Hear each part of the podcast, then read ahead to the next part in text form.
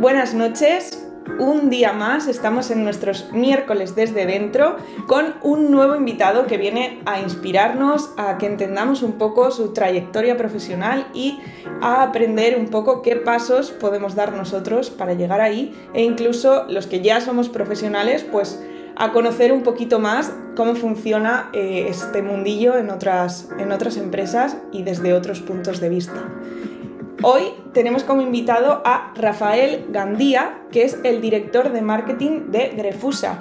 A mí me parece un ejemplo muy guay la empresa como una empresa tradicional que conocemos todos en este sentido, pero que se ha sabido adaptar muy bien a las nuevas tendencias y que incluso desde el punto de vista de las redes sociales yo la veo y la puedo meter en el grupo de gente activa en redes como pueden ser las startups que marcan tendencia en esto. Y también me parece eh, genial hablar con Rafael porque es un ejemplo de una persona que desde el principio de su carrera profesional ha estado orientada al gran consumo y me parece bastante interesante porque quizá ha trabajado en empresas de esas que dices, ¿cómo puedo llegar yo a estar aquí? Y, como que te da a veces miedo incluso eh, intentar entrar en este tipo de empresas. Así que, eh, sin más dilación, le vamos a dar la bienvenida y pues vamos a empezar a preguntarle cosillas y a conocerle. Eh, buenas noches, Rafael. Confirmadme que le escucháis a él. Hola, buenas noches, Iciar. ¿Qué tal? Vamos a esperar a, ver si dicen que te oyen y ya le damos el, 100% a, que está todo bien. ¿Te llamo Rafael o te llamo Rafa? No te lo he preguntado. Eh, Rafa, por favor. Rafa, vale. Es que he empezado diciendo... todavía. He empezado, he empezado diciendo Rafael y digo, igual es de los que prefieren Rafa. Sí, sí. Vale, a partir de ahora eres Rafa. Dicen que se te oye perfecto, así que eh, ya les tenemos ahí escuchándote perfecto. Muy bien. Vale, te cuento. Eh, bueno, no sé si has podido ver otras entrevistas, pero vamos a hacer como un poco un viaje por tu experiencia, tanto a nivel formación como a nivel trabajo, para eso, para que, para que vayan conociendo un poco quién eres tú y cómo has ido trabajando. Y luego nos vamos a meter un poquito más en el caso de Grefusa, porque es donde estás ahora mismo. Y, lo que he dicho hace un momento en la introducción, que a mí es un caso que me gusta mucho por, por esa parte de adaptación que habéis tenido mucho al entorno digital y a las nuevas tendencias que van surgiendo. Y, creo que merece la pena comentarlo. Decirte que ellos son los que han pedido que, que, estés, que estés tú o que esté la empresa, representación de la empresa aquí, así que eh, mérito de ellos que, quieran que estés, que estés aquí. Muy bien, fenomenal. Pues nada, espero que les guste. Ellos van a poder estar preguntando, así que como te he comentado, iremos añadiendo algunas pildoritas que, eh, chicos, lo que queráis preguntar ya sabéis que lo podéis hacer por ahí. Vale, a ver, vamos a empezar por un poco eh, tu parte de tu formación académica antes de, entrar en el mundo profesional. Tú hiciste Administración y Dirección de Empresas, ¿no? Sí. Y ¿En qué momento? Porque claro, realmente estudiando ADE podrías haber orientado tu carrera profesional después a mil ámbitos. ¿En qué momento aparece el marketing? ¿Empiezas a, orientarte hacia ahí? Pues a ver, realmente yo eh, escogí administración y dirección de empresas porque no tenía una vocación muy muy clara. O sea, yo, eh, bueno, soy más antiguo, ¿no? Entonces, cuatro veces he estudiado CO, pero bueno, terminé un poco lo que sería el bachillerato, ¿no? Y, de repente te enfrentas a la decisión esta de decir, bueno, ¿qué quiero hacer con mi vida? Y, muchas veces como estás, pues no lo sé, o sea, no, no, no, es difícil tener claro, a no ser que tengas, hay gente que tiene una vocación muy, muy clara, pero no era mi caso, ¿no? Entonces yo al final sí que escogía de, precisamente porque era una, una carrera donde permitía tener salidas profesionales muy, muy diversas, ¿no? Y era un poco una forma de, de ir ganando tiempo. Y es verdad que, bueno, la, la economía o el mundo de la empresa en cierto modo me atraía, pero, pero vamos, no tenía muy, muy claro a qué dedicarme. Eh, a medida que sí que fui avanzando en la carrera, eh, bueno, en, ADE las, las, dos salidas principales eh, o las, las, más habituales eran o bien hacia, hacia, la parte financiera o hacia, o hacia el marketing o comercial. y aunque las finanzas me gustan en cierto modo, pero no me veía todo el día eh, o sea, me parece como demasiado monótono y luego me parecía como un poco alejado de, de lo que es eh, el mundo real, las personas, o sea, a mí toda esta parte del marketing, igual luego comentamos, ¿no? Pero toda esta parte un poco de entender el comportamiento del consumidor, las motivaciones que tiene, pues es algo que siempre, siempre me ha traído, ¿no? Entonces sí que hay un poco entre más o menos el mundo financiero eh, que dice, bueno, yo puedo estar hablando de números y los números son iguales para una empresa de alimentación que para un gran banco, que para cualquier cosa, al final no deja de ser números, ¿no? Eh, y, la parte del marketing simplemente me parecía más interesante, o sea, como las temáticas que trataba me parecía más interesante. Entonces te diría que fue a partir de tercero de carrera, eh, eh, en cuarto tenías que elegir un poco eh, hacia qué lado te especializabas y ahí fue cuando, cuando escogí la parte más de, marketing, especialización en marketing, que hice los dos últimos años de, la carrera. Claro, es que realmente en ADE sí que veis alguna asignatura un poco de marketing, pero claro, de la formación súper específica que he podido tener yo, que por ejemplo hice marketing e investigación de mercados, que creo que eh, antes de 2010 ni siquiera existía la carrera de marketing como tal, creo que existía investigación y técnicas de mercado, que ni siquiera tocaba asignaturas de marketing, o sea que realmente las asignaturas puras de marketing han aparecido tan recientemente que inevitablemente tú no podías haber estudiado como tal marketing. No, a ver, en mi época eh, había comunicación, eh, pero y, estaba en pocos sitios. Y, luego sí que creo que había algo también de, de técnicas de investigación de mercado, pero pero creo que, es una, que era una diplomatura, tampoco estoy muy seguro, ¿eh? pero creo que era una diplomatura y al final era algo como muy... Es, es mucho más estadística que, que, realmente el marketing, como podemos a lo que me dedico yo hoy en día. Eh, de hecho, yo en la carrera, eh, mi primera asignatura de marketing fue un tercero de carrera. O sea, ya está tercero de carrera, creo que... Entonces hice una asignatura de marketing y con eso tenía que decidir si me quería dedicar al marketing o a las finanzas, ¿no? pero, pero bueno, sí que es verdad que era un, antes era una formación como más, más general.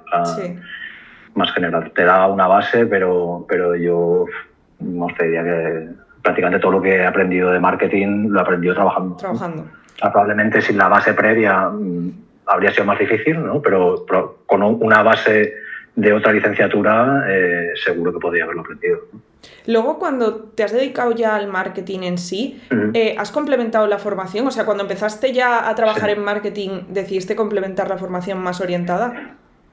Eh, a ver, sí que eh, en marketing eh, mm, te tienes que estar reciclando continuamente. Probablemente hoy en día es verdad que la velocidad de cambio, el mundo avanza a una velocidad enorme. todas las la digitalización de, todos los aspectos de la vida está acelerando un montón el cambio. Entonces yo creo que hoy en día hay pocas carreras en las que no te, o, sea, pocas profesiones en las que no te tengas que ir actualizando, pero vamos, marketing yo creo que es de las que más, porque eh, es que lo que, a ver, para, para, un poco, porque vosotros sois de otra generación, ¿no? Pero eh, yo, mi primer correo electrónico, eh, mi primer correo electrónico me la hice cuando me fui de Erasmus. o sea, es que eh, bueno, tenía una cuenta de correo electrónico en la universidad, pero que, es que prácticamente no la utilizábamos y, realmente mi primera cuenta personal fue cuando me fui de Erasmus, ¿eh?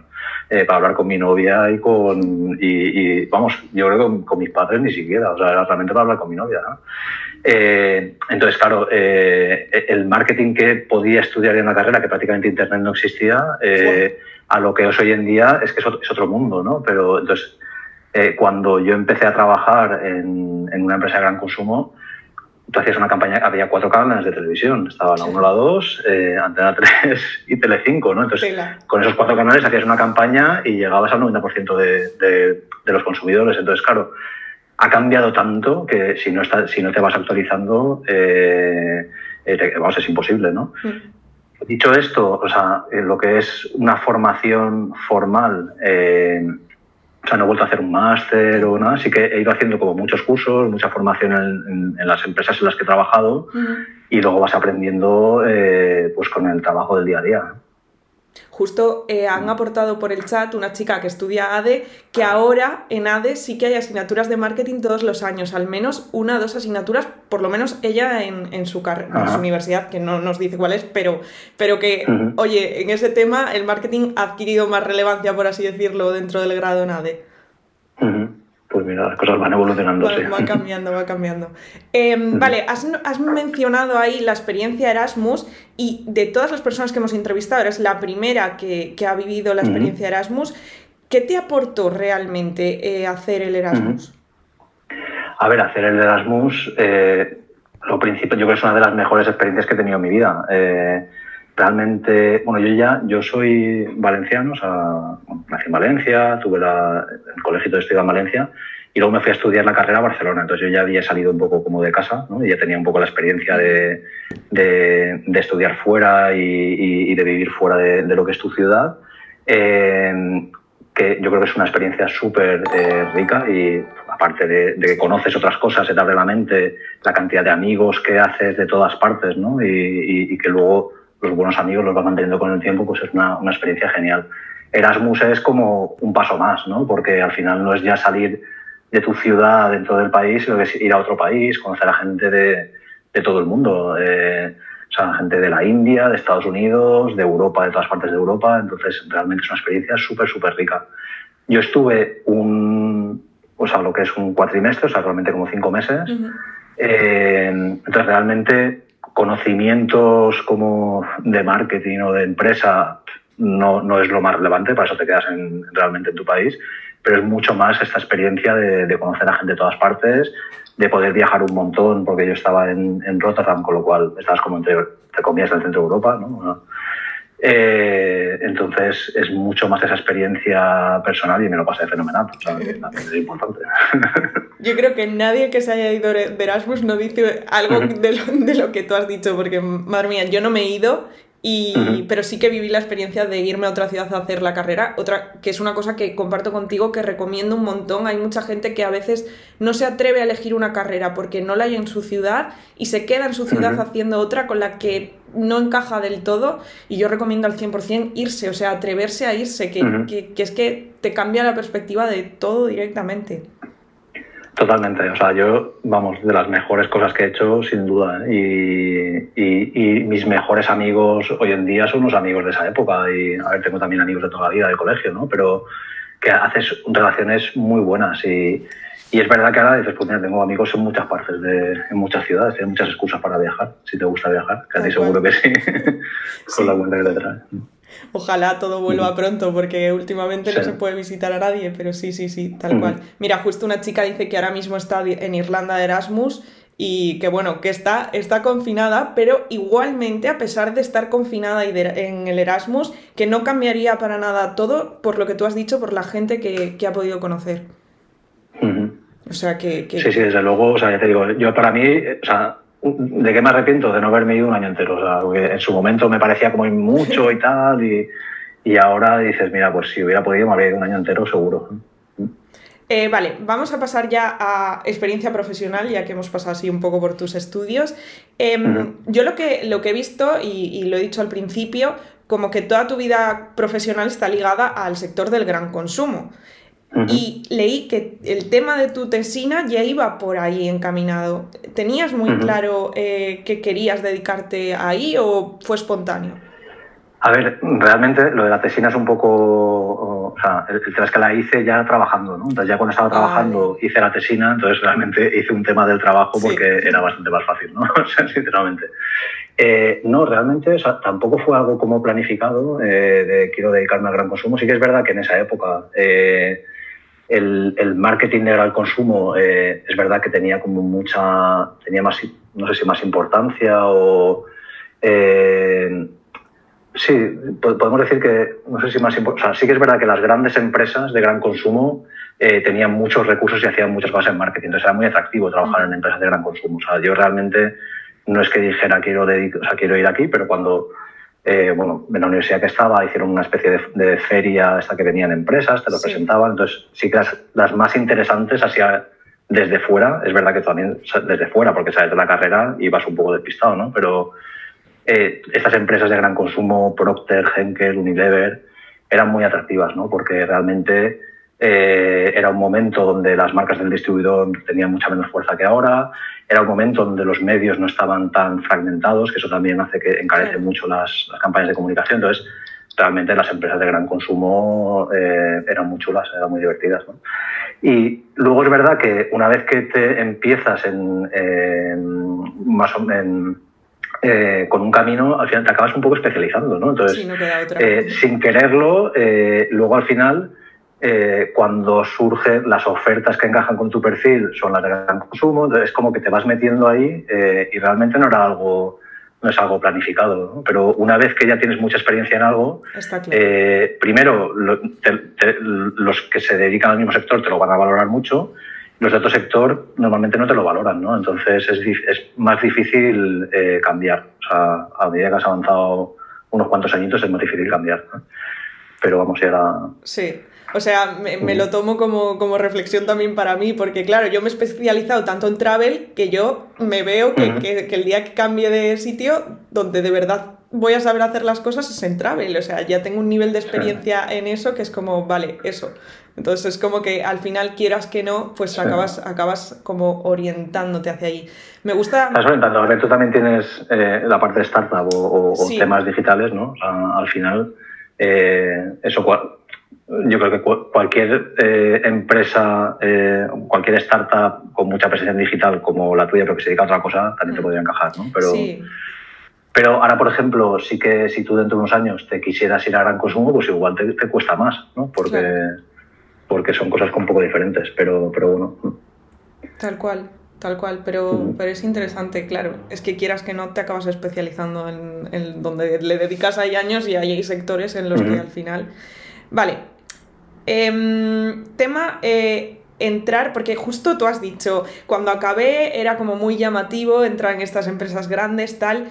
Y porque, porque al final era un sector que, jolín, es que lo que has dicho al principio de solo había cuatro cadenas de televisión, es que tú has vivido un mm. proceso de cambio muy... O sea, si lo pones en, en valores absolutos, dices, ostras, es que tú has, has, vivido una evolución que, madre mía, o sea, si nosotros ya consideramos cambio que aparezca TikTok, por ejemplo, para ti, o sea, o sea, es que tú has vivido mil, mil millones de experiencias más de ese tipo, mucho más radicales, o sea...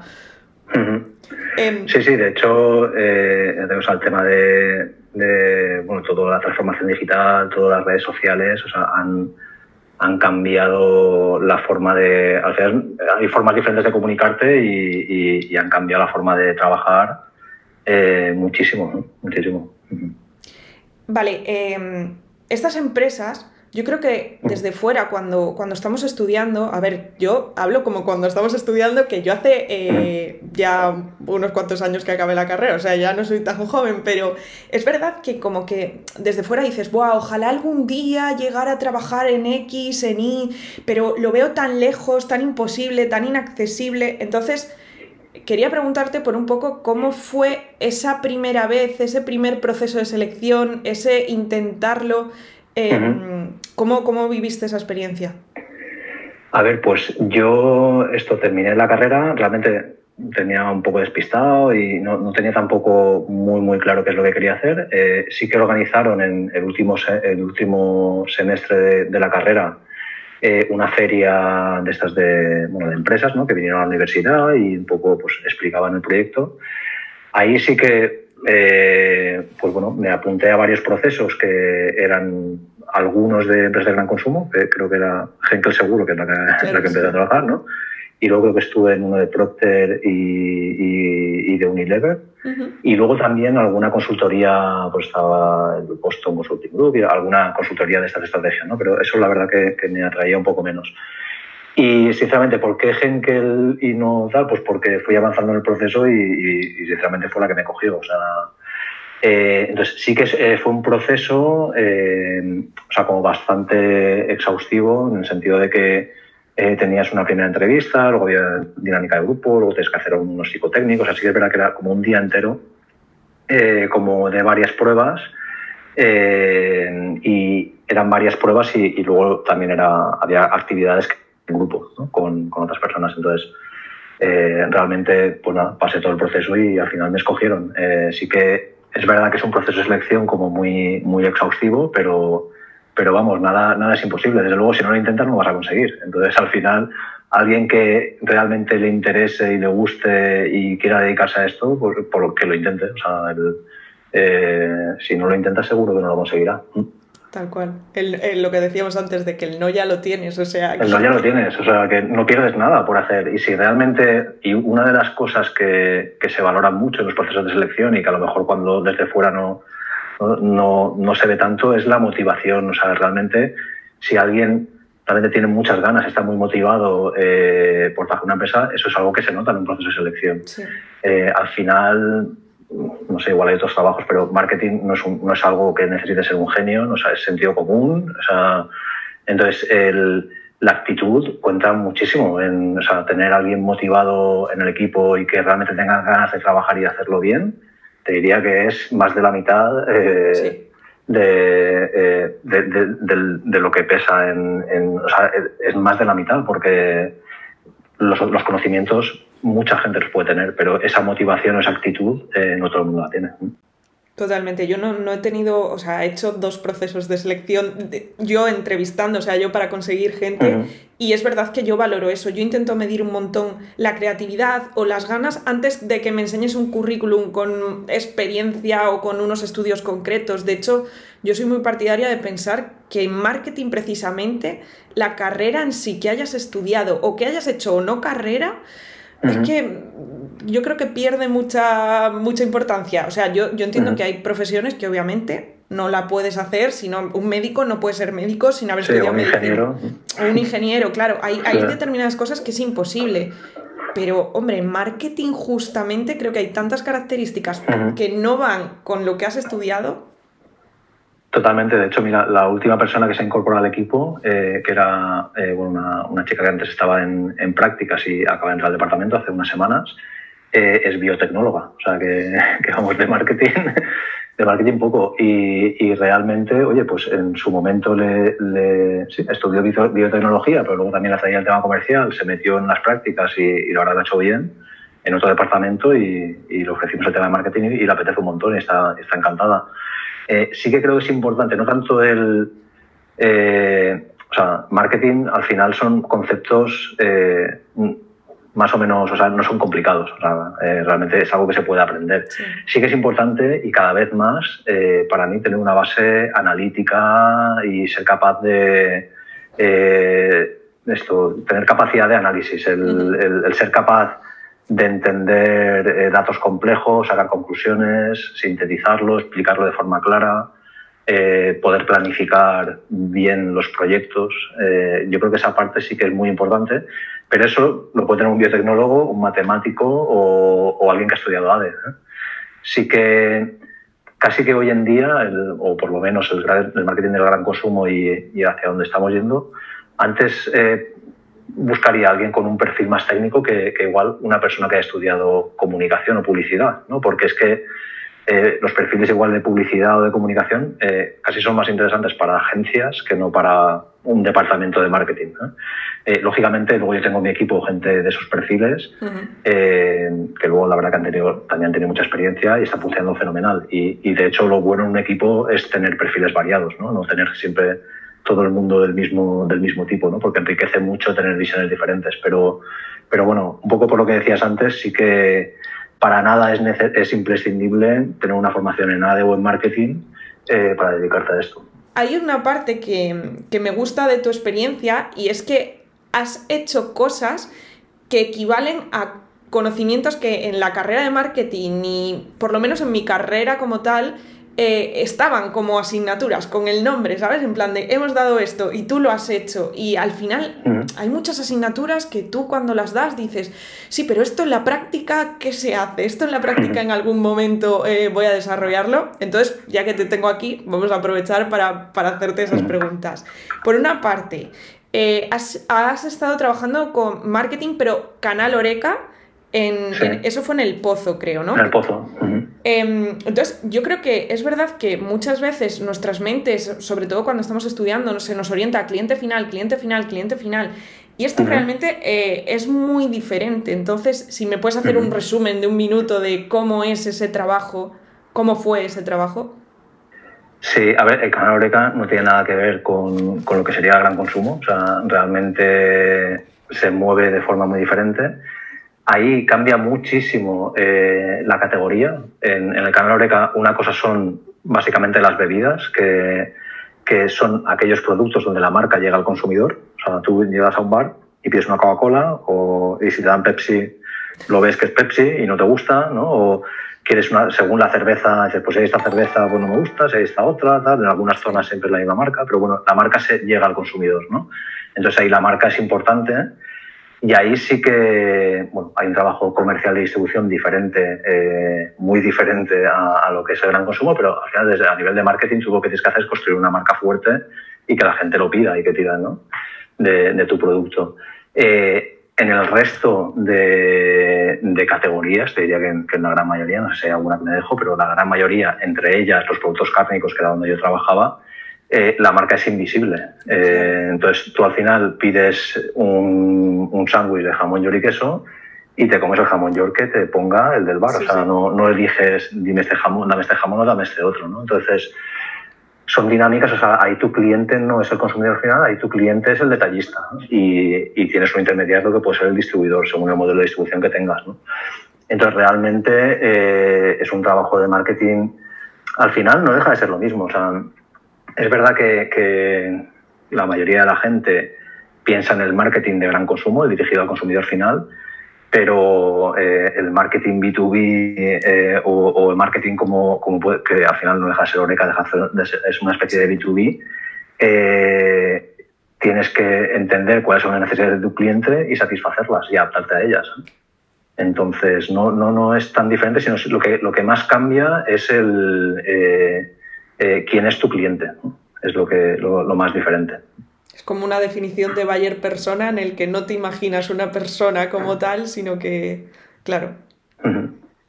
Sí, sí, es verdad que tiene unas motivaciones distintas. Pues, por ejemplo, en, en lo que es eh, productos cárnicos o como nuestro, realmente la motivación principal de la mayoría de, de, la hostelería es el, es el precio. O sea, entonces, al final tienes que, eh, ¿cómo consigo eh, la calidad-precio óptima para, para, mi cliente? ¿no? Entonces, eh, son, pero al final no deja de ser lo mismo. Es, oye, ¿quién es, qué, quién es tu cliente? Identificar bien quién es tu, quién es tu cliente y qué es lo que necesita.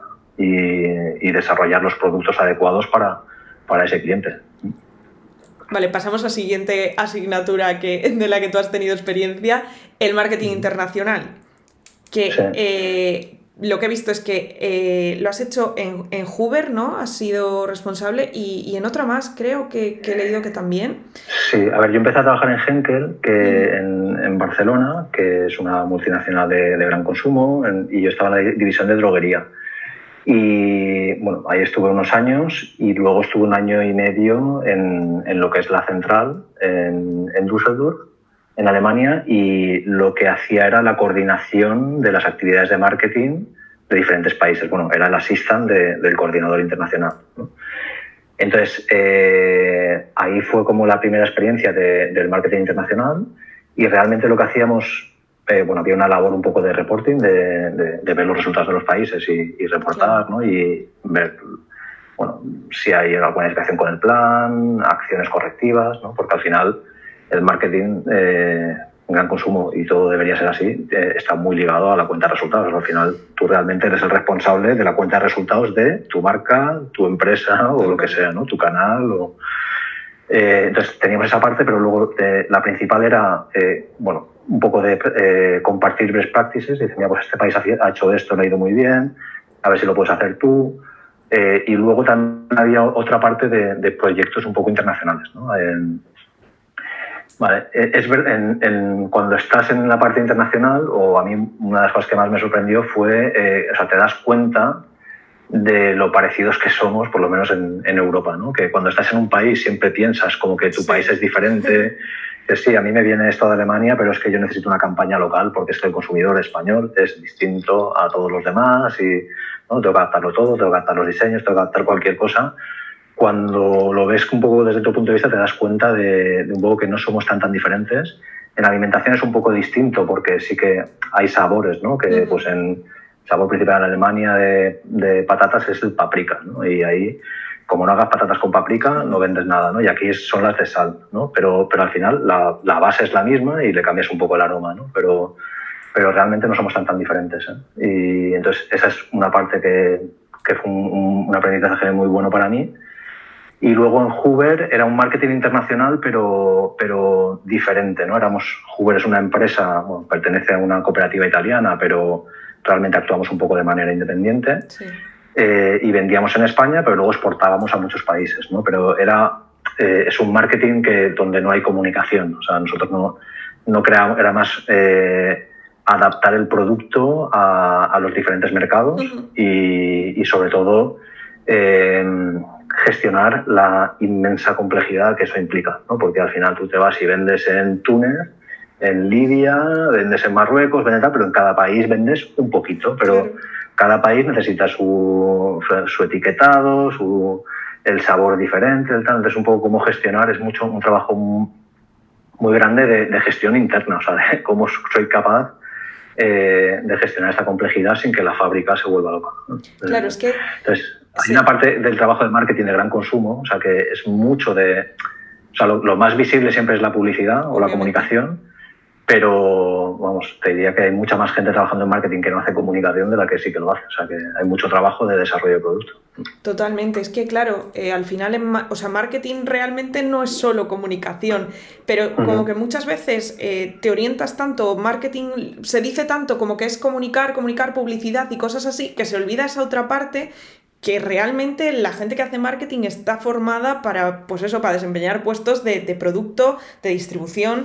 Y, y, me gusta mucho que cuentes esto porque es como, yo nunca me he visto, o sea, yo he dado todas esas asignaturas, tengo el conocimiento básico, pero que luego en la práctica es verdad que existe, ¿sabes? Como darse cuenta de que es verdad que las estrategias de adaptación de producto para entrar a países, el piensa global, actúa local, todas estas cosas que son adaptar -huh. producto, que luego hay mucha gente por detrás en las marcas que detrás de un, o sea, se ve el anuncio, pero luego hay departamentos trabajando en todo eso y me parece súper interesante.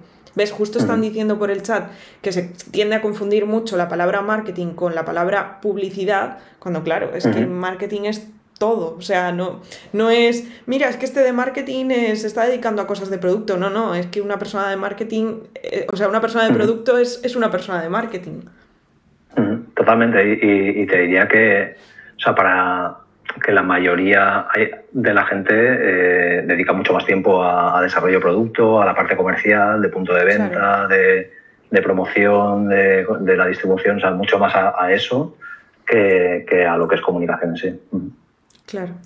Vale, vamos a entrar ya en, en Grefusa en sí. Uh -huh. eh, llevas ya casi cinco años, ¿no? En Grefusa. Sí. Quería empezar eh, de forma express por preguntarte, eh, cuando entraste, tu puesto no era director de marketing, era uh -huh. category manager, he leído en LinkedIn, si sí. puedes explicarnos cómo era eh, ese, uh -huh. ese, trabajo inicial que hacías en, en Grefusa. Bien, pues yo entré como category manager y era responsable de, de, de, Snatch y de Mr. Core, de dos marcas de, de Grefusa. Reportaba a la directora de marketing, eh, que era mi jefa, y, y, luego tenía un equipo de dos personas, tenía dos, dos product manager a, a mi cargo. Uh -huh. eh, entonces yo, bueno, junto con mi equipo, ¿no? Eh, éramos responsables de un poco como de, de, la marca Mr. Core en global o de la marca Refusa en global. ¿no? Entonces, ¿qué significa eso? Pues eh, eres responsable de la cuenta de resultados, o sea, eh, llega el año, tienes que, vale, ¿cuál es el plan para el año que viene?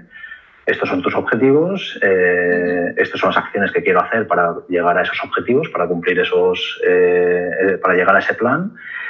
Y, y, nada, entonces tienes que bueno, ir ejecutando las acciones y, luego ir viendo si, si, vas bien o vas mal, ¿no? Si, si, vas bien perfecto, si vas mal, pues hay que cambiar cosas para, o hay que ir ajustando los planes para poder llegar a, a estos objetivos, ¿no?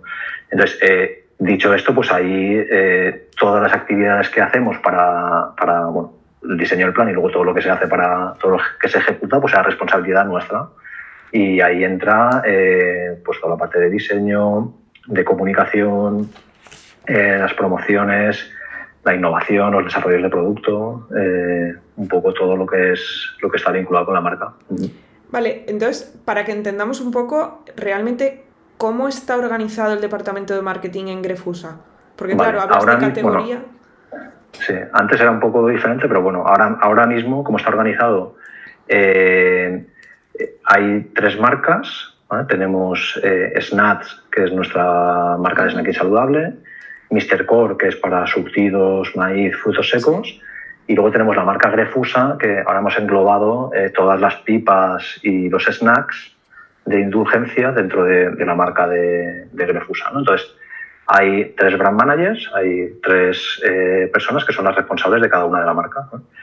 Y esas personas tienen una o dos, uno o dos product manager a, su cargo. Grefusa tiene dos porque tiene más volumen, Mr. tiene una y Snatch tiene una persona.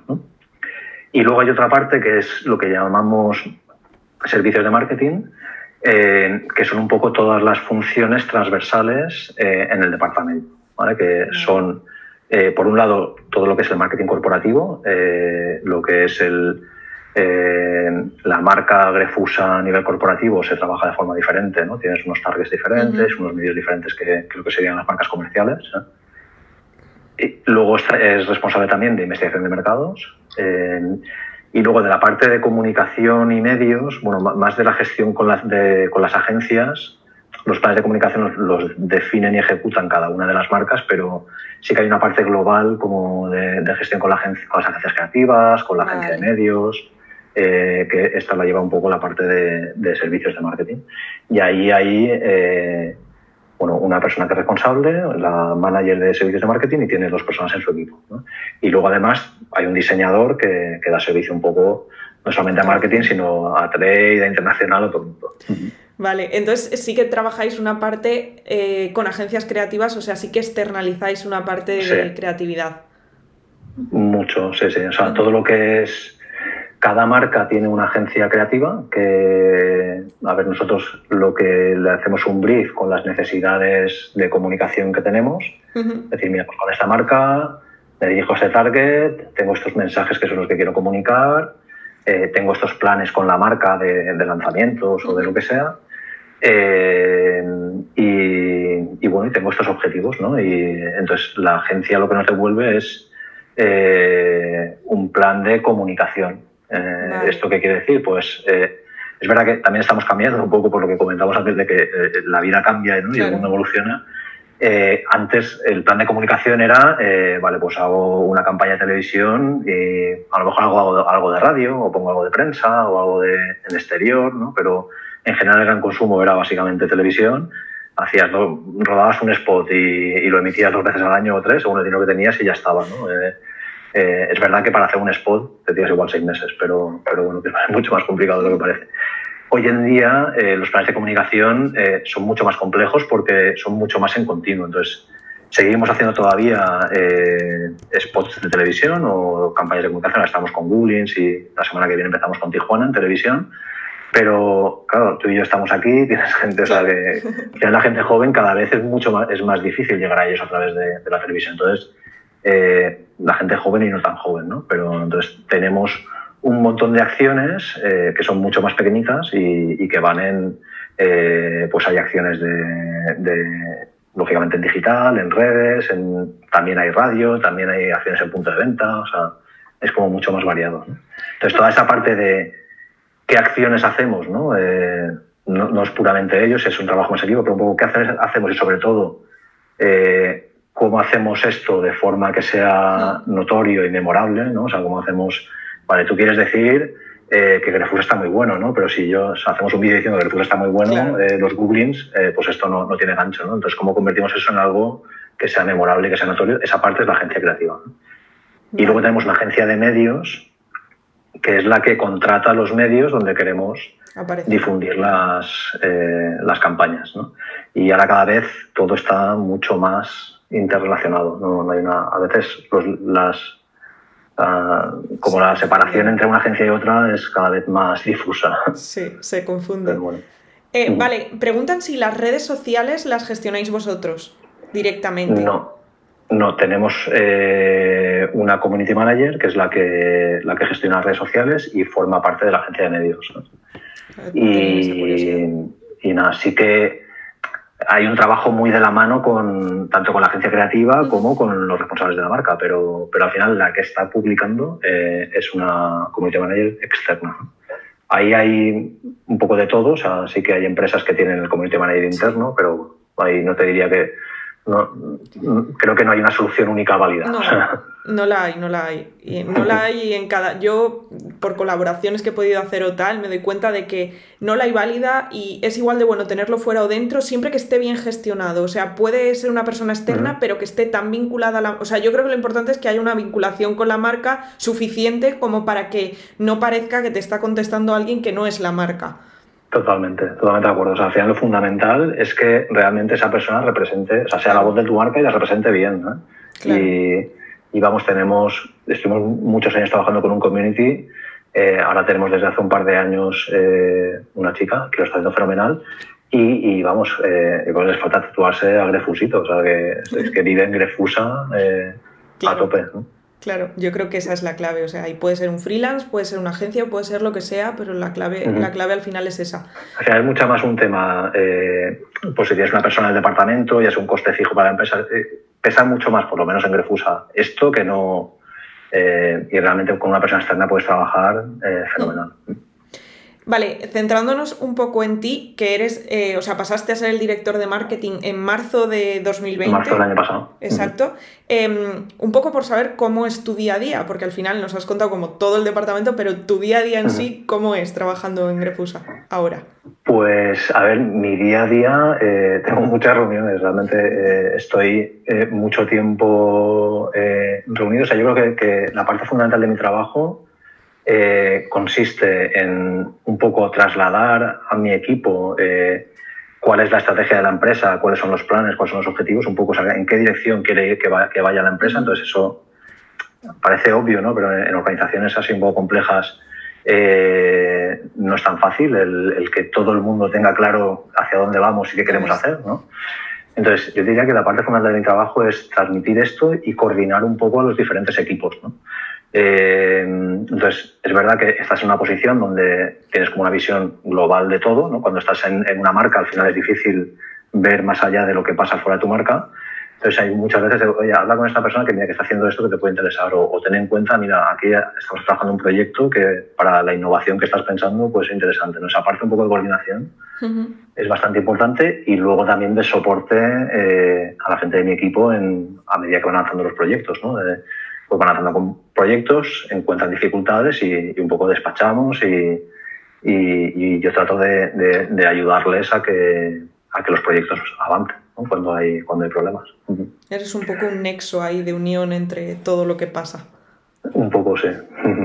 Justo voy a aprovechar para hacerte, eh, siempre el invitado anterior le deja una pregunta sin saber quién es el invitado siguiente eh, entonces voy a aprovechar a hacerte ahora la que dejó Vicent, que es el director de marketing de Streamloots, em, que preguntó qué es lo más importante para ti, qué crees que es lo más importante para saber gestionar bien el trabajo en equipo. Eh, pues precisamente te diría coordinar bien a, eh, los diferentes elementos del equipo. aparte que, bueno, también saber gestionar a las personas, que, es de las cosas más difíciles, ¿no? El, al final todos somos personas, todos tenemos un poco eh, nuestras motivaciones, nuestras ambiciones, entonces el entender un poco bien eh, conocer bien a tu equipo, ¿no? O sea, qué es lo que realmente quiere cada uno de ellos y luego cómo la empresa o el trabajo, la medida de lo posible, porque luego al final eh, no siempre es posible responder a las ambiciones de todos, ¿no? Pero en la medida posible ir atendiendo esas necesidades ¿no? de, cada uno, yo, yo diría que, que es lo más importante, ¿no? Entender bien qué es lo que o sea, qué es lo que quieren, qué es lo que les motiva, qué, qué problemas tienen. Eh, muchas veces eh, todos somos personas, entonces a veces tienes un problema personal y, y, te está afectando en el trabajo. O sea, entender esa parte, esa parte un poco de empatía con el equipo creo que es fundamental, ¿no? Para que realmente el equipo esté contento y esté motivado y, y esté a gusto en el trabajo en la medida de lo posible.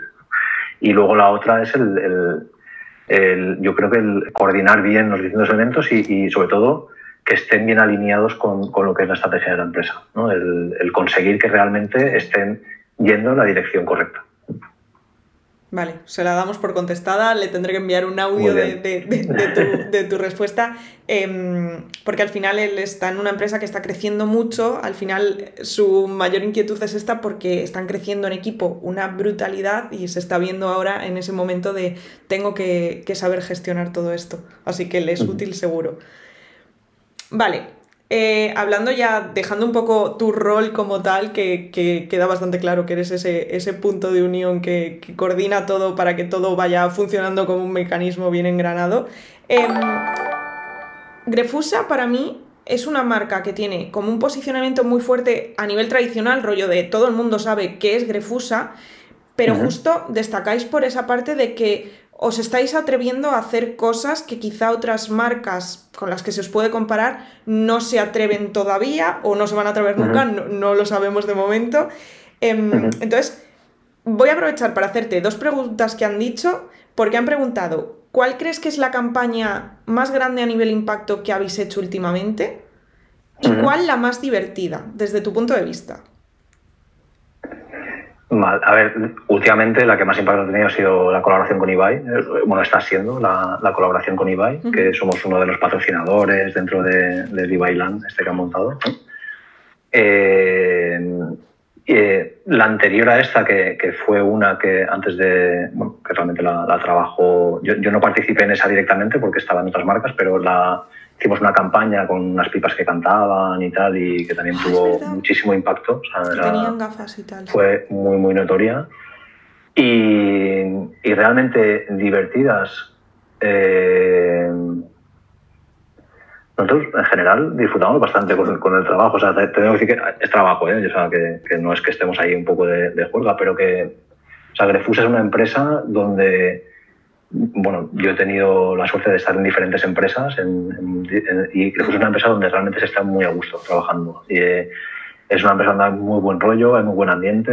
Eh, esto que comentabas de que nos atrevemos a hacer cosas que, que otros no se atreven es porque realmente hay una cultura eh, súper emprendedora y eso viene un poco de la familia, de, de, los fundadores de empresa que todavía hay alguno que está en, en la gestión eh, pero son súper emprendedores, son muy valientes, nos están animando continuamente a arriesgarnos, a innovar.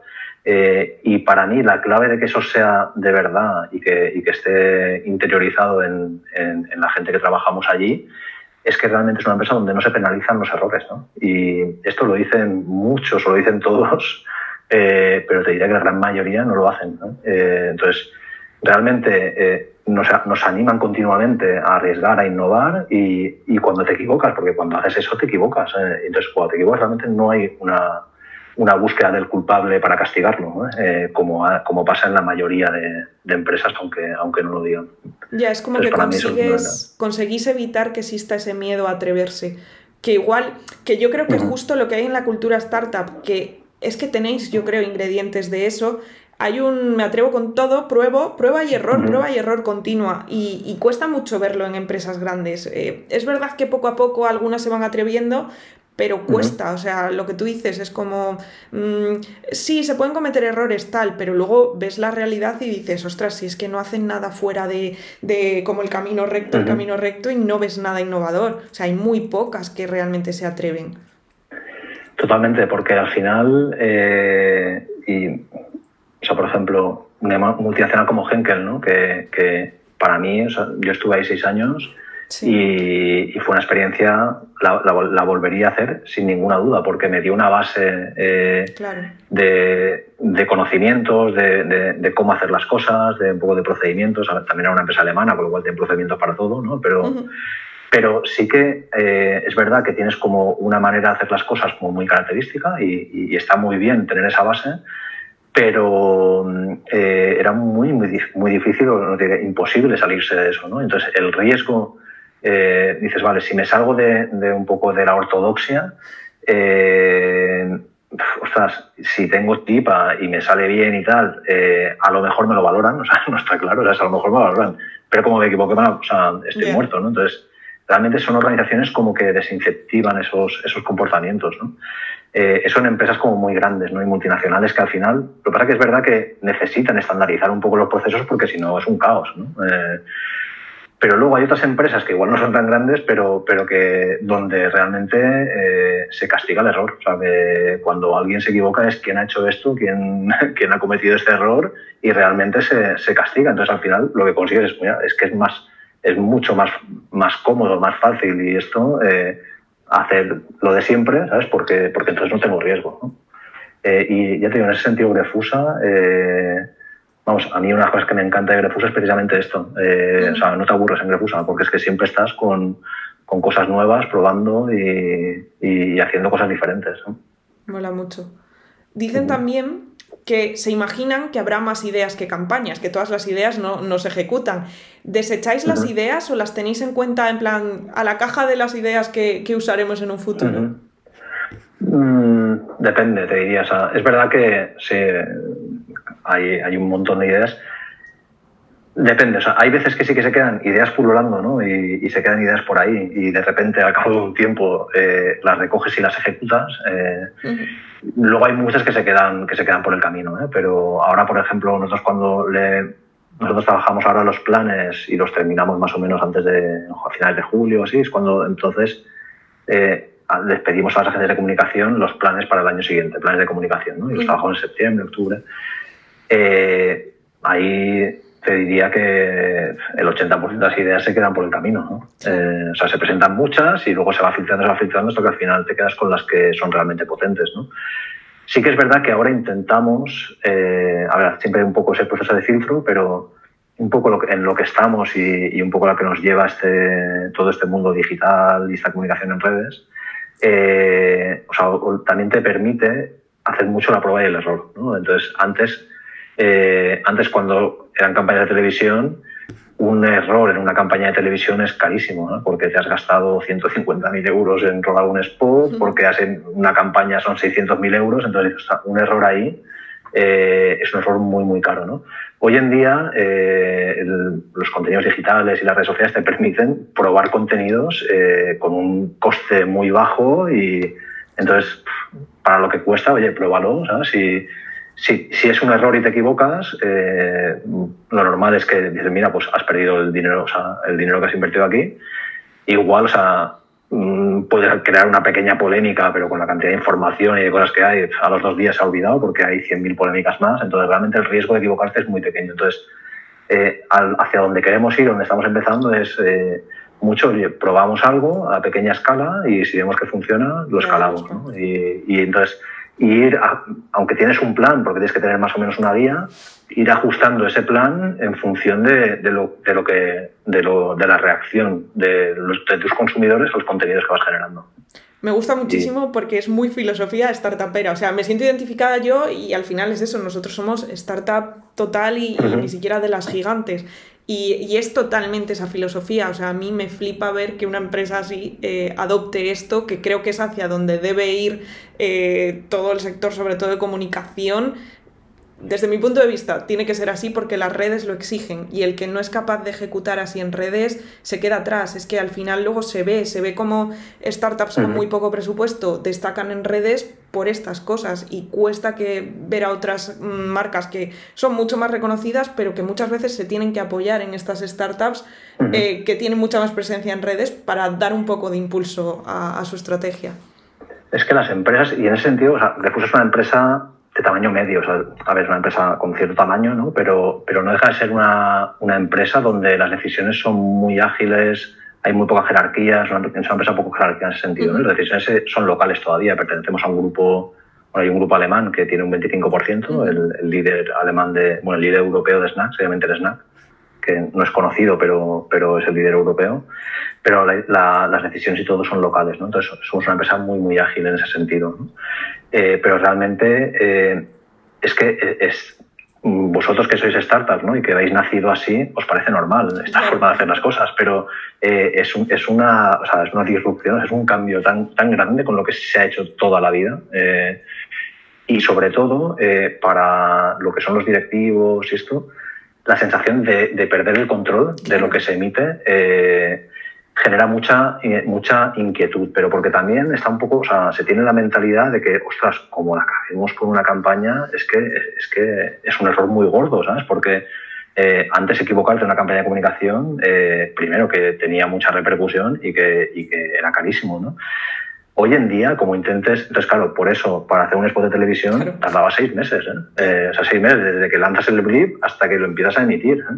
Porque es que se revisa todo, o sea, la coma, el milímetro, las producciones de los spots. Eh, hace poco hemos estado con la de ahora de Grefusa, de Google's, de Tijuana. Es verdad. yo creo que son de otra época. Eh, no sé cuánto va a durar esto, pero realmente, eh, claro, estás tanto tiempo para llegar a algo y está todo tan, tan controlado. Pasar de eso a que el community se ponga a hablar sin, sin que se lo haya probado yo previamente, dice, pero ¿cómo es posible? O sea, es como. Eh, entonces, ese cambio de mentalidad en, en, empresas, cuanto más grande es la empresa y cuanto más grande es la empresa, también hay más política. O sea, eh, siempre el, el riesgo de equivocarte hace que al final no pruebes esas cosas, ¿no? porque es como es mucho más seguro seguir haciéndolo de siempre. Eh, ¿sabes? Y yo al final para mi carrera profesional a veces es, es mejor no meterte en líos que hacer igual lo mejor para el negocio ¿no? cuando estás en una gran empresa. Eh, entonces ese cambio de decir, hay un punto que marcas unas premisas, pero tienes que dar libertad a, a los equipos para que vayan ejecutando, porque es que si no, pierdes el hilo. O sea, si al final me tuvieran que pasar a mí cada publicación para que la aprobara y yo la apruebo a los dos días, dices que a los dos días se está hablando de otra cosa. Entonces no tiene sentido. ¿no? Tal cual, tal cual, tal cual. Pero bueno, hay que aprender a convivir. O sea, nosotros que venimos como de otra época, tenemos que aprender a convivir con esta incertidumbre. Totalmente. Bueno, yo, yo, ya estoy metiendo las preguntillas porque ya era como la parte final y estoy metiendo las preguntas que están haciendo ahora por el chat. Y me quedaba por preguntarte eh, de las que yo tenía eh, por el tema de, de, esta estrategia que habéis lanzado, lo último con, con Ibai, eh, pero te introduzco que una chica, María, nos pregunta si esta forma de pensar de probamos a, pe a pequeña escala eh, la aplicasteis también en el caso de Ibai o os lanzasteis a lo loco. Dicen que, por ejemplo, uh -huh. si visteis algún tipo de interacción de él con la marca y, y, evaluasteis lo que generaba antes de tomar decisiones o directamente dijisteis esto va a funcionar. A ver, con Ibai eh, lo que estamos haciendo este año en, es un poco... Eh, es la prueba, o sea, que, que realmente eh, sí, nos hemos metido con él, nos está yendo muy bien y ya estamos pensando cómo hacemos esto, eh, cómo lo, lo, escalamos, ¿no? O sea, cómo lo, cómo lo extendemos. Entonces, lo hemos, lo, lo, hemos cogido en un momento, con, realmente empezamos a hablar con, bueno, a, a, pensar y hacer conversaciones, pues fue a finales del año pasado y que a ver, que ya era súper conocido y tenía mucha repercusión y ya veías un poco que, que, eh, que realmente podía encajar muy bien con la marca porque es que tiene mucha afinidad. ¿no? Y, y, y, nada, realmente ha, ha pegado o sea, un boom. Eh, yo diría que es de las campanadas que hizo a, sí, sí, a los sí, últimos meses ha sido espectacular, pero bueno, es verdad que ya venía con mucha trayectoria. Y es verdad que bueno, tenía por ahí, tiene colgado un, eh, como llamáis vosotros, un, un, los jóvenes, un tier de estos de, de snacks, ah, ¿no? o sea, un, un ranking de snacks. Sí, sí, sí. Y ahí mencionaba Googlins, eso sí que era totalmente espontáneo, y era decía que era uno de sus productos, sea, que tenía cierta afinidad con la marca, ¿eh? pero, pero bueno, también es verdad que mencionaba otros productos de la competencia, ¿eh? que no fue, no fue por esto. Pero bueno, sí que eh, hemos tenido, eh, o sea, dentro de lo que es el plan, pues una parte de la inversión la hemos dedicado a esto, vemos que funciona y sí que estamos pensando en cómo podemos extender Expone, esto. Exponenciarlo, claro. Es que eh, yo a principios de año pensé, bueno, me preguntaron en un podcast eh, las tendencias de 2021, dónde tenían que estar las marcas, y yo sin duda la primera dije, el streaming. O sea, no sí. sé si haciendo streaming la propia marca o metiéndose de algún modo, pero creo que las marcas tienen que uh -huh. empezar a estar. Y siempre digo, ejemplo de marca que se ha metido súper rápido y es que están todas las que han decidido Ibai. Porque al final, quieras que no, hay muchos más streamers, pero es que el foco de las miradas está en Ibai y el que consigue ahí eh, crear uh -huh. alguna estrategia con Ibai, a mí me parece un exitazo. Realmente, o sea, la, la verdad que tiene una repercusión brutal, o sea, y, y más de lo que esperábamos, sinceramente. Eh, al final, un poco, ¿por, ¿por, qué nos metemos en esto? O sea, ¿por qué? Eh, porque es que claro, lo, la forma de llegar eh, a targets de, nosotros nos dijimos 18-25, uh -huh. como Refusa, es que es por aquí. O sea, es que como intentes llegar con la televisión o con la radio, o sea, estás perdido. O sea, realmente, Total. ¿dónde están pasando su tiempo eh, estas personas? Pues, pues en estos sitios, ¿no? Y, y luego Ibai, eh, además es que es una persona que a nivel de valores, o sea, de un poco, sí. es una persona honesta, es una persona eh, súper llana, súper sincera, o sea, es que es una persona que realmente encaja muy bien con la filosofía de Grefusa. En Grefusa queremos ser gente normal, o sea, eh, ahí puedes hablar con todo el mundo, no hay jerarquías, lógicamente cada uno de su puesto, pero no hay, o sea, somos gente muy sencilla, ¿sabes? Y muy normal y, y, y entonces en ese sentido, pues Ibai nos encajaba muy bien, la verdad. Es que yo creo que es un, es un influenciador porque lo es, pero no es un influencer catálogo ni nada de este estilo que yo no os he visto a vosotros hacer cosas así tan agresivas de decir, me han enviado esta caja y voy a eh, enseñaros los productos. Bueno, a ver, hemos hecho de todo también, ¿eh? también te digo, y, vas un poco aprendiendo sobre, sobre la marcha, pero cuando encuentras Algo eh, un encaje tan bueno, o sea, la verdad que, hay que explotarlo. Y, y, realmente con Ibai de momento nos va, nos va muy bien. Mira, preguntan cómo medís el retorno de una campaña de este tipo, en plan, ¿cómo medís las métricas, qué métricas medís para entender esta ha funcionado, esta no? Porque al final son menciones espontáneas muchas veces. Sí.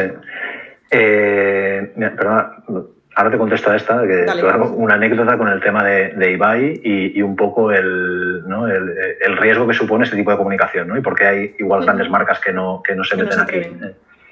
Cuando Ibai anunció el patrocinio de, Grefusa, que se colgó la web y todo, o sea, que realmente tuvo una repercusión enorme, eh, grabó un vídeo, lo emitió, ¿vale?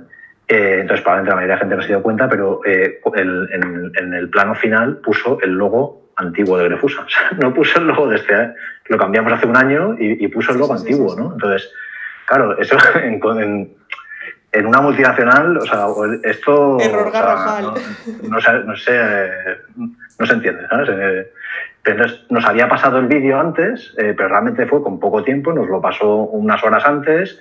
Eh, en ese sentido, sí que si, si haces algo con, bueno, de este tipo, tienes que olvidarte de controlar el mensaje, o sea, al final tienes que dejarlos hacer algo que sea eh, orgánico, que sea natural en su, en su comunicación, porque si no es publicidad, mala publicidad, ¿no? Entonces realmente nosotros aceptamos un poco y decimos, bueno, mientras no sea una barbaridad, lo vamos a aceptar, ¿no? No cambiamos nada. Pero eh, luego cogió y añadió el logo al final. Claro. Hacer más ¿sabes? Pero coge y coge el antiguo, ¿no? Entonces, eso tienes que estar dispuesto, es parte del juego. pero aún así ha sido, pues, la acción que ha tenido más repercusión de las que hemos hecho hasta ahora en, el año, ¿no? Y entonces, en cuanto a las métricas que, usamos, o sea, el, calcular el ROI de la comunicación de marketing, yo creo que esa es la pregunta del millón. O sea, si alguien encuentra la fórmula, por favor, que me la cuente. Eh, es, muy difícil, ¿no? Y, sobre todo, antes aún era algo más fácil cuando eh, dices, bueno, hago una campaña de televisión que esto es como pegar un cañonazo, ¿no? Entonces, eh, te das cuenta, es más o menos fácil saber si has acertado o te has desviado o, has fallado, ¿no? O sea, si has dado la diana o no, es más o menos fácil. ¿eh? lo que pasa es que, claro, cuando no das, eh, te equivocas mucho, ¿no? hoy, con este tipo de acciones es mucho más complicado porque al final, ahora, por ejemplo, estamos haciendo cosas con eBay, pero estamos haciendo televisión, estamos haciendo radio, estamos haciendo publicaciones todos los días. Entonces, hay tantas cosas que tienen efecto, más cosas que hacemos en la tienda, en tal entonces, eh, ¿cuántas ventas nos ha dado lo de Ibai? Ni idea. Entonces, lo que haces es buscar indicadores intermedios. ¿no? Yo sé que la notoriedad está correlacionada con las ventas eh, a largo plazo. Entonces, eh, pues lo que mido es la notoriedad. Yo sé que para conseguir notoriedad tengo que tener un alcance, tengo que tener un engagement, tengo que... Entonces, hay como diferentes métricas intermedias, si quieres decirlo, que son las que te dan pistas de que esto puede estar funcionando. luego, el, cuánto, porque al final dices, vale, pero ¿cuánto me funciona? Porque así sé cuánto tengo que invertir. Pues esa es la pregunta del millón y yo no tengo la respuesta desde luego, aunque seguimos buscándola. Seguiremos eternamente buscándola, yo creo. ¿eh? Nos, pasa un poco a todos, sobre todo cuando te piden métricas y dices, es que ¿cómo mido yo esto ahora? Sí, y aún, o sea, si vendes online es mucho más fácil, o sea, es relativamente más fácil, ¿no? Luego tiene sus, sus, complejidades también, ¿no? Eh, pero, pero claro, cuando al final estás vendiendo en un supermercado o en un kiosco, es, hay, demasiadas cosas entre medias como para, diferenciar efectos. Totalmente, totalmente. O sea, a mí me parece un misterio por resolver, sin duda. Eh, vale, creo que ya te voy a hacer la última de, las que tienen por aquí, que es si utilizáis técnicas de neuromarketing para, mejor, para conocer mejor al consumidor o para llevar a cabo algunas campañas. Sí que hemos utilizado sí, y sí que, sí que utilizamos. Eh, y la verdad que, o sea, es, marketing ahora suena como muy así, pero, pero realmente, eh, o sea, es algo mm, hoy en día accesible a, las empresas. O sea, que realmente no, son precios más o menos que cuesta parecido a una investigación tradicional. Y para mí tiene muchas ventajas porque eh, al final, aunque pensemos que somos muy, muy, muy racionales y que todas las decisiones que tomamos son racionales, eh, la gran mayoría de decisiones tienen un componente muy alto de, de, racionalidad. Entonces, ni siquiera nosotros mismos sabemos, o sea, muchas veces se toma la decisión como un, un poco emocionalmente, eh, eh, sin ser tú consciente de, de, la decisión que has tomado, y luego se racionaliza esto. Hay estudios y, y todo esto, ¿no? Entonces, cuando a ti te preguntan por qué te has comprado esa marca de coche, eh, nadie va a decir que es porque es la que mejor me representa a mí como persona, ¿no? Pero te dirán porque tiene un motor de no sé qué, porque es muy grande, porque tiene maletero, por no sé, todo características técnicas, pero esas no son por qué tomas la decisión, ¿no? Entonces, ¿qué pasa? Que las investigaciones tradicionales, claro, cuando tú preguntas a alguien, todo. alguien te dice eh, lo que piensa, en el mejor de los casos, lo que él cree que, que, que son los motivos reales de, de su decisión, ¿no? Mm. Eh, y, y, puede incluso haber un filtro de lo que es políticamente correcto, ¿sabes? Que, que, que muchas veces dicen, bueno, pues esperan que diga esto o, o según qué temas estés investigando, eh, pues hay los típicos, ¿no? Tabús sexuales o temas políticos y tal eh, no, no funciona allá. Pero bueno, yéndonos al tema de la alimentación, incluso en la alimentación, que dices, la gente no debería, por, no debería mentir en, los, en las investigaciones de mercado. Dice, realmente no es, no que estén mintiendo, es que no saben realmente por qué han tomado esa decisión. Claro. Entonces, en ese sentido, sí que las teorías de neuromarketing pasas de preguntar a observar lo que hacen. ¿no? Entonces, cuando eh, simplemente le, le, expones a un estímulo y, y, ves qué reacciones tienen, ¿no? y tienen una serie de, pues te miden electrocardiograma, tienen uh -huh. temas de un encefalograma, tienen temas del sudor, sudor, o sea, hay como sí. diferentes, eh, parece un poco de película, ¿sabes? De, pero realmente la gente no hace nada, simplemente ve un spot o, o prueba un producto sí. o, o, ve un packaging y, y entonces el, luego se trata de interpretar un poco estos, estos estímulos. ¿no? Y al principio, como era algo nuevo y esto sí que igual hacíamos como duplicábamos el test porque no nos fiábamos a ver si sale lo mismo, ¿no? A ver si sale tal, pero, pero es verdad que hay muchas cosas que las hacemos así y, y realmente está muy bien. A mí me parece un mundo muy guay, o sea, yo he tenido alguna que otra asignatura y nos ponían cosas para medirnos el sudor viendo anuncios en alguna asignatura sí. para que pudiésemos experimentarlo. Y es verdad que suena un poco incluso podemos decir ahora futurista, aunque no es nada del futuro, pero dices, ¿cómo puede ser que se estén investigando cosas según lo que sudo mientras veo cuatro anuncios? Es, es curioso. Pues, pues realmente eso suena muy futurista, pero hoy en día eh, está al alcance de, de, sí. de cualquier empresa. ¿eh? Y realmente dispuestos a hacer un pretest de publicidad de un anuncio, sí. eh, prefiero hacerlo con una técnica de neuromarketing que con un, que un, un test tradicional. Uh -huh. Claro, es que un cuestionario de ¿te ha gustado el anuncio? Sí, no. ¿Comprarías el producto? Sí, sí. no. Se queda como muy banal después de. Sí, sí. Sobre todo eso, porque realmente no somos conscientes de por qué tomamos las decisiones o, o una parte de nuestras decisiones. ¿eh? Eh, hay una parte racional, pero hay una parte irracional muy importante. Mm. Y luego, por ejemplo, los temas de publicidad te, te da información de, de, en qué parte de la, qué es mapas de calor, de dónde están mirando, sí. ¿no? Te das cuenta de que por mucho que pongas el logo en la esquina, porque quiere. ¿No? Para la presencia de marca la gente no mira a la esquina ¿no? y este tipo de cosas. Total. Pero está muy bien. Total. Bueno, pues con esto ya está la, la parte oficial de, de preguntas ya te, de, te, dejo tranquilo sobre, sobre, todo esto, pero hay una parte final que hacemos todos los días que lo llamamos el uh -huh. postre, que es ataque a las neuronas, ¿vale? Entonces son preguntas uh -huh. que ni son de marketing, ni son de tu experiencia profesional, ni nada, son preguntas random que me tienes que contestar con lo que a ti eh, te venga lo primero o, o lo que pienses. Muy vale. Bien, eh, las primeras son cinco de qué preferirías, ¿vale? Empezamos. ¿Eh, perdona? ¿De qué ah, preferirías? Vale, vale. ¿De preferirías una cosa u otra? Vale, la primera sería, ¿qué preferirías? ¿Perder todo tu dinero o perder todas tus fotos? Yo perder todas mis fotos, como soy antiguo, ¿no? perder todas mis fotos. eh, ¿Qué preferirías? ¿Saber todos los idiomas del mundo o poder hablar con los animales? Saber todos los idiomas del mundo. Vale. Realmente. ¿Qué preferirías? ¿Tener un botón de rebobinar tu vida o un botón de, uh -huh. de pausa? Un botón de pausa. Yo también, yo esa la tengo siempre súper clara, en plan, sí. ¿pararía? Sí. ¿Pensaría? Para el momento... En plan, decisión. ¿no? Los momentos buenos. Claro. Uh -huh. Eh, vale, ¿qué preferirías? ¿Que todos los semáforos que te pillasen ya en tu vida estuviesen en verde o no volver a hacer cola en ningún sitio nunca más? No volver a hacer cola en ningún sitio nunca más. Vale, vale, vale. y em, si tuvieses la oportunidad de explorar el espacio o el océano, ¿qué elegirías? El espacio. Vale, vale. Em, vale, ahora te voy a hacer tres más que no son de qué preferirías, es simplemente, si solo pudieses tener una aplicación en tu teléfono móvil, ¿cuál sería la que, la que dejarías? Una aplicación, eh, el WhatsApp, te diría. Vale. Si solo pudieses comer una comida en tu vida, ¿cuál sería? La paella. Valenciano. Yo también diría la paella, ¿eh? Em, y si pudieses preguntar ahora mismo una sola cosa sobre el futuro, en general o tu futuro, o sea, pues el de la humanidad o el tuyo, ¿qué preguntarías? Pues cuando acabará la pandemia y podremos hacer vida normal. Por favor, eh, esa pregunta la, necesitamos, la necesitamos, ya eh, saber todos, madre mía, de verdad. Vale, em, para acabar tengo que preguntarte, ¿una marca que actualmente o desde siempre te inspire y a nivel comunicación que te guste? Solo una. O bueno, si me quieres eh, decir varias, varias. Te diría, mm, inspiradora, por ejemplo, Nike, es muy inspiradora, Coca-Cola. Mm. Son las que, yo, es que, es que son los gigantes que dices, es que estos, ¿cómo no me voy a inspirar en ellos? Sí.